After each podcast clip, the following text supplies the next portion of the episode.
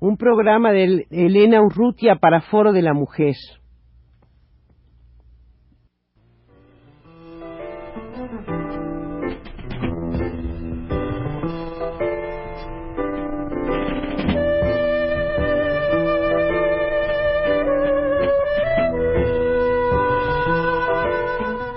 Foro de la Mujer.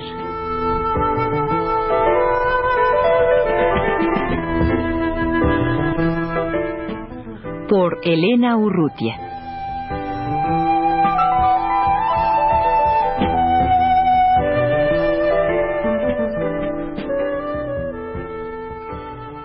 Elena Tapia y Lourdes Uranga eh, forman parte del, eh, bueno, estuvieron presentes y participaron en el primer foro de la mujer convocado por el Frente Nacional contra la Represión. Eh, ¿Quiénes, Elena y Lourdes, participaron en, este primer foro de la mujer y cuáles eran los objetivos? ¿Por qué se convocó? Bueno, en este foro que se realizó los días 28 y 29 de abril, participaron mujeres de 48 organizaciones eh, políticas y sociales del país, es decir, de partidos políticos, de sindicatos y de organizaciones de mujeres.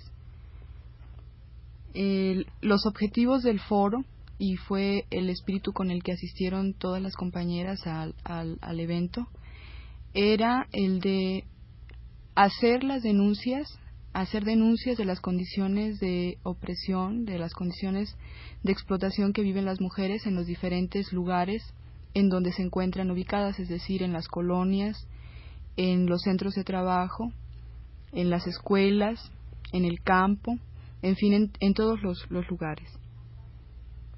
Eh, aparte de, hacer las denuncias de su situación, de sus condiciones de vida y de trabajo, eh, el objetivo también era intercambiar, poder intercambiar esas experiencias entre todas las mujeres asistentes.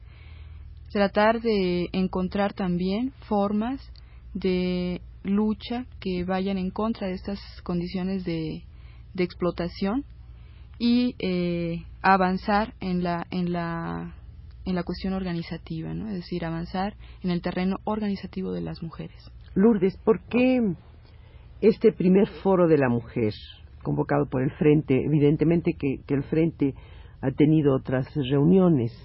Sí, bueno, el Frente tiene casi cinco años de, trabajo, ¿no? En el febrero del año pasado, en una reunión, en un foro que hubo de denuncias, abrimos un espacio para que las mujeres denunciaran sus, problemas particulares. Este foro se realizó en Puebla nos dimos cuenta el peso, eh, el peso de la denuncia, eh, la combatividad de las compañeras y, y por acuerdos de este mismo de este mismo encuentro, de este mismo foro, se decidió que se realizara un foro convocando a las mujeres eh, de una manera abierta sobre algunos ejes que son por ejemplo, la independencia del Estado, que era uno de los ejes políticos principales, y las cuestiones de encontrar este camino organizativo, estas alternativas, para eh, luchar en contra de esta opresión y dar un espacio a la voz de, todas las mujeres que, que, se pudieran unificar en torno a estas demandas, en torno a estos a nuestra convocatoria. ¿De dónde venían estas mujeres? Las las mujeres que ya participaron, originalmente se, se formó una comisión coordinadora que partió de las compañeras que impulsamos el foro dentro del mismo Frente Nacional contra la Represión. A esta se sumaron, se fueron sumando compañeras como SIDAL, como, eh, como CAMBAC, algunas otras organizaciones que se sumaron al comité organizador. Y a partir de este comité organizador integrado por 14, por 13, 13 organizadoras, digamos, o, comisiones organizadoras de distintas organizaciones. Se impulsó el trabajo en los sindicatos, se propagandizó, se visitaron, se visitaron a las compañeras feministas y eh, se les dijo el interés por parte del frente de coincidir en una lucha donde, donde el espacio político y, el, y, la, y la cuestión de la mujer, el problema específico de la mujer, eh, tuviera un, un amplio un amplio foro, ¿no? Un amplio conducto. Y Elena, ¿qué fue la, la reunión misma? Estos dos días que, que estuvieron congregadas todas estas mujeres. Bueno, en estos dos días eh, trabajamos por mesas de trabajo. Mira, la asistencia de, de mujeres fue muy grande. Tuvimos alrededor de, de 700 compañeras asistentes al foro, las cuales eh, fueron organizadas, o, nos dividimos en mesas de trabajo. El primer día nos organizamos en tres mesas de trabajo, que fueron mujer y familia, mujer y sociedad y mujer y, trabajo. En estas tres mesas se, se hicieron las denuncias de las que yo hablaba hace rato, denuncias a nivel individual, denuncias por lugar de trabajo o lugar de, de, en donde habitan las mujeres y se sacaron conclusiones de la situación de la mujer en cada en cada sector. En cada sector. El segundo día eh, las mesas de trabajo fueron más específicas. Es decir, las mujeres colonas, las mujeres habitantes de colonias populares hicieron una mesa de trabajo, las mujeres trabajadoras se eh, eh, organizaron en otra mesa de trabajo, las estudiantes por aparte y las campesinas por otro. De tal forma que logramos tener conclusiones de la situación de la mujer tanto de manera global como de manera particular y llegamos a una serie de denuncias y demandas que formaron o forman lo que va a ser em, las conclusiones generales del foro que, que vamos a, a, publicar próximamente. Estas denuncias y demandas, eh, ¿hay alguna forma de, de llevarlas ante las instancias que puedan hacer algo en este sentido? Bueno, yo pienso que sí.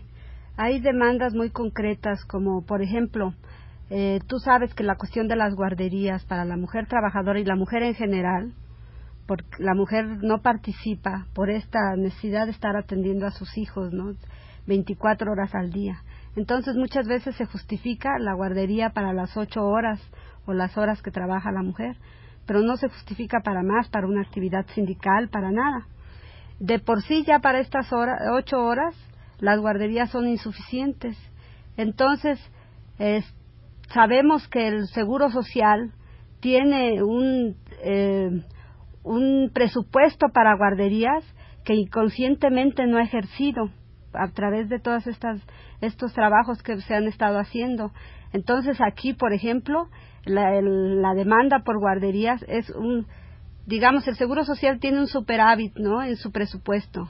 Este superávit a costa de guarderías es una cosa que las mujeres no quieren permitir y no solo al seguro social, sino a las empresas y al Estado en general. Y pues habría, bueno, es que las demandas fueron desde de las compañeras campesinas, desde hacer oír su voz, ¿verdad? Porque la situación de la mujer es tan diversa de un sector a otro que hay demandas muy sofisticadas, muy complicadas y hay demandas muy elementales. Nosotros hemos tratado de entender en, de entender por qué estas diferencias tan enormes entre, entre por ejemplo, una de las demandas ya con, por ejemplo, de, de la sexualidad, muchas veces son poco comprendidas por las compañeras campesinas, ¿no? Sin embargo, hemos tratado de integrar todo este abanico de, de problemáticas que presenta en estos momentos la situación de la mujer y darles un, darles un fundamento, ¿no? darles una, una posibilidad de agregación, de que queden juntas. Y, este, y por, pues hay demandas terriblemente eh, de, sobrevivencia, ¿no? Y hay otras demandas eh, un poco más, digamos, de, sobre cuestiones psicológicas, por ejemplo. Y este, este foro quedó suficientemente representado más bien las mujeres de todo el país quedaron suficientemente representadas en este foro. Mira, evidentemente que no fue posible que de todos los estados de la República vinieran compañeras. sobre todo de los lugares más lejanos como por ejemplo el estado de Chiapas, fue difícil que asistieran compañeras. Entonces podemos decir que en, ese, en esos términos no, no quedó totalmente representado. Sin embargo, una gran cantidad de, de estados de la República, como por ejemplo Veracruz, Sonora, Sinaloa, Puebla, Chihuahua, Tamaulipas, eh, o sea, de esos lugares hubo mujeres que sí asistieron al foro.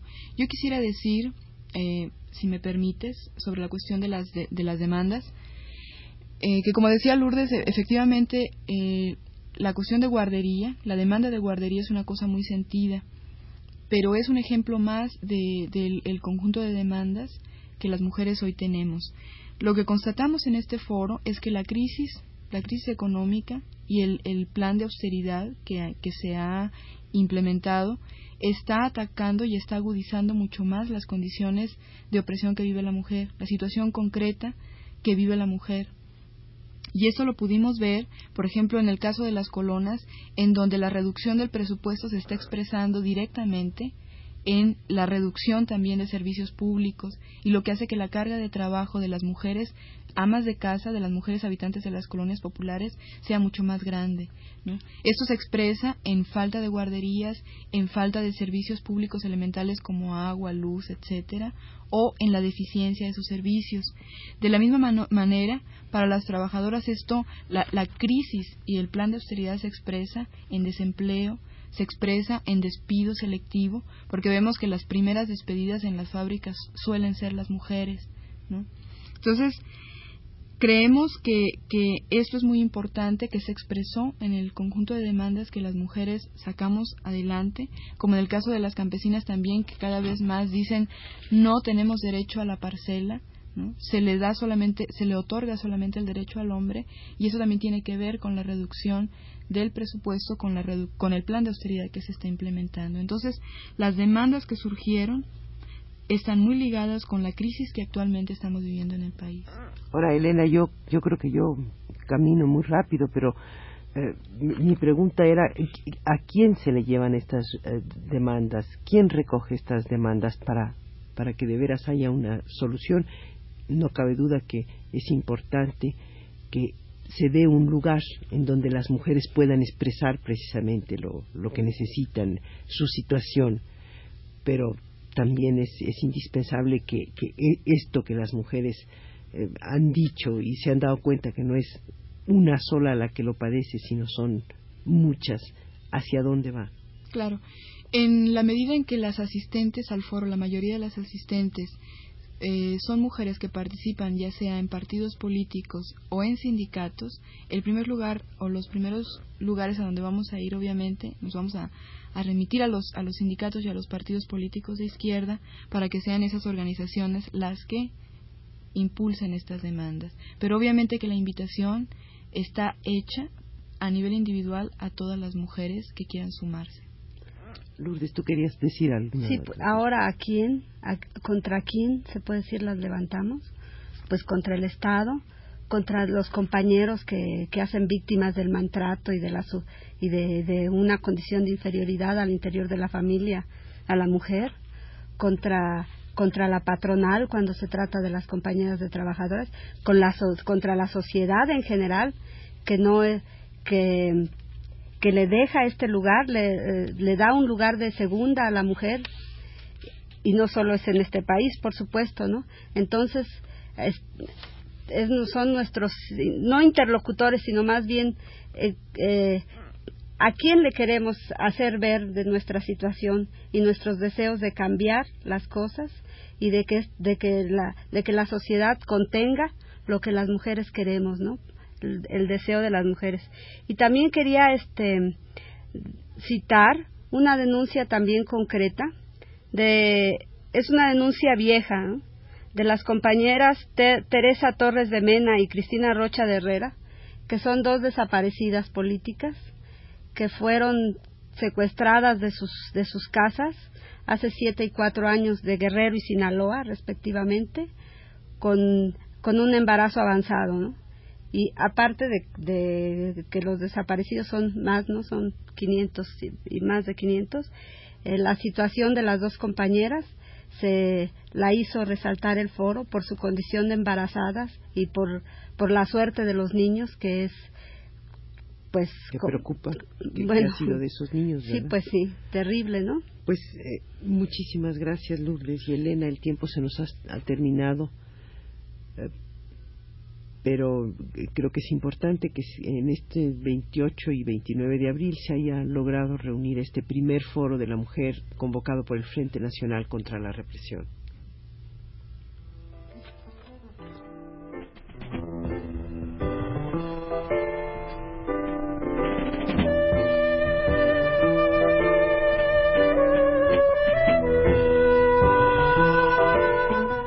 Foro de la Mujer